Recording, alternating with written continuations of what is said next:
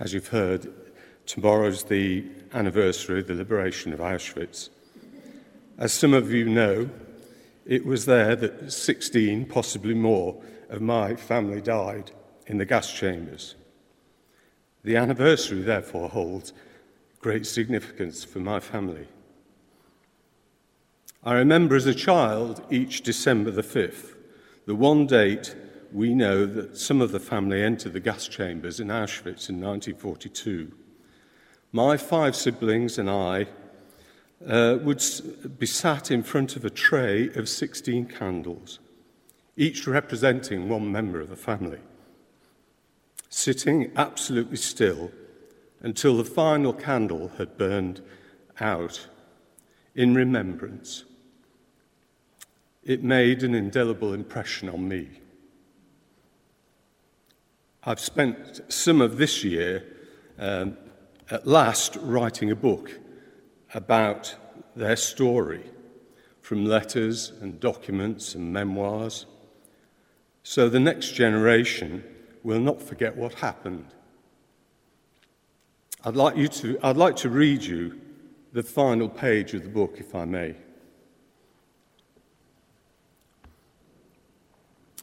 Much of the story of my father's family is a consequence of the destructive lies perpetrated by an evil regime where nationalism, communal indifference at best, and a lack of compassion allowed the events of this book to unfold.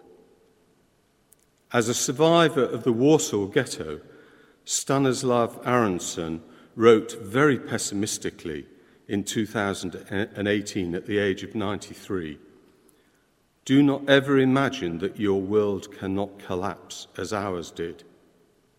If disaster comes, you will find that all the myths you once cherished are of no use to you. You will see what it's like to live in a society where morality has collapsed, causing all your assumptions and prejudices to crumble before your eyes. And after it's all over, you will watch as slowly but surely these harshest of lessons are forgotten as the witnesses pass on and new myths take their place. It's up to each of us to ensure that that is not the case. We're faced today with some major issues the resurgence of anti Semitism and nationalism the polarization of wealth that leaves an underclass vulnerable and at the mercy of populist manipulators, unrestrained globalism, a new cyber age to which our children must adjust, and not least climate change, the greatest threat to mankind. We must not allow another era of lies and fake news prevent us dealing intelligently openly and fairly with the difficulties ahead. It's easy to be pessimistic, but we as Christians do hold to a higher set of values. But these must be fought for. The church cannot be complacent. The character, drive, and energy of the latest generation gives much cause for optimism.